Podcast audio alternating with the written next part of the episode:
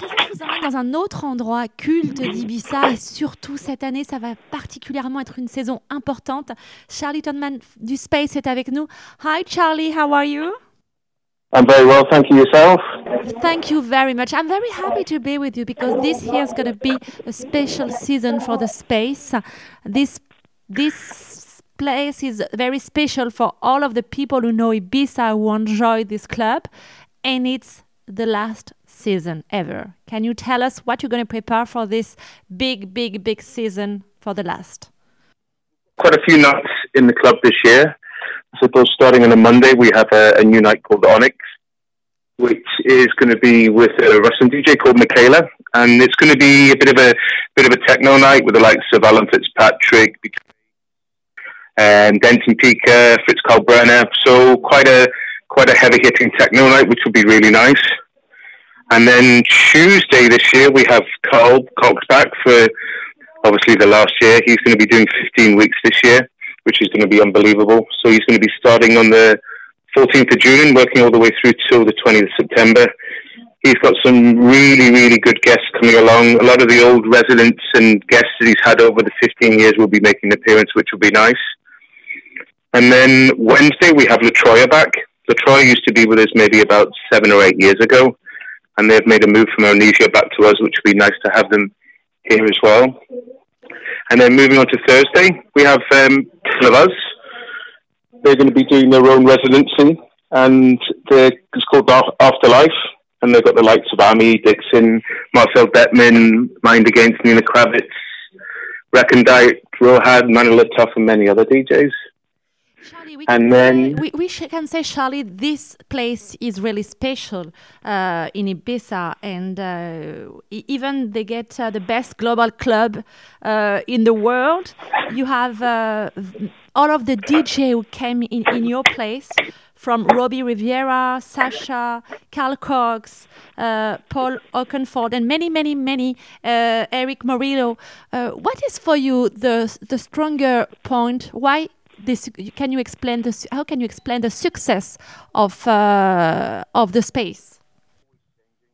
With different laws that come in and space used to be all about dancing outside and then a law came in that said that we we weren't allowed to have music after midnight so then we built a new terrace. So i think the success of space is definitely just evolving with the laws that are put into place but also with the the different type of DJs and the different type of experience that people want when they come to the island now. And uh, there is no concurrence with uh, the other club between all of these here. It was always uh, the mythic uh, space. How can you explain it? How can I explain what? Sorry. Uh, the the success, even if there is so many club around, you, the the space is, is in Playa d'en Bossa next to the Ushuaia, and you're gonna have uh, connection in a few months together. But how can you explain, even during all of these years with many clubs around, the space was always special? I think it's just providing something different that the other clubs don't provide.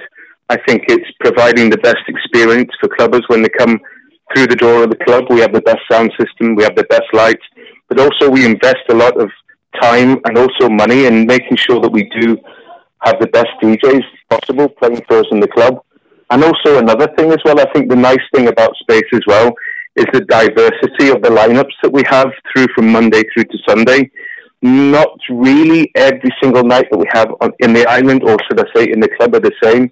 There's something different for everybody who come to Space seven days a week, which is nice. Charlie, you can say that Pep Rosello was the soul of this mythic place, and uh, I'm sure for the this season, the space is gonna do something very special for the last uh, season before to get a, a new life. Uh, can you say to mm -hmm. the mm-hmm. audience who wants to come uh, this summer uh, what you're gonna prepare for this? Because I'm sure it's gonna be the place to be this summer for sure.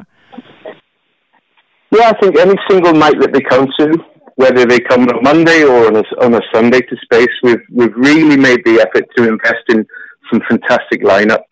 And we're trying to bring back the old terrace that we used to have at Space. But a lot of people used to come to the club early at 7 p.m. And we're starting a new night called Sundays at Space, which is going to be unbelievable. So I just think that we are really making the effort to have a fantastic lineup.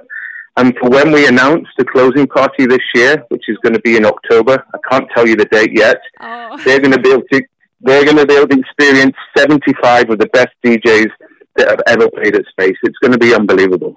Okay, Charlie, you know my audience, uh, English, French, they are coming very. Uh, many people come uh, in Ibiza. They are already there. Uh, I will mm-hmm. be there for all of the summer, and uh, I hope uh, I will meet you. I'm gonna come to the space and say to my audience, how is it in backstage?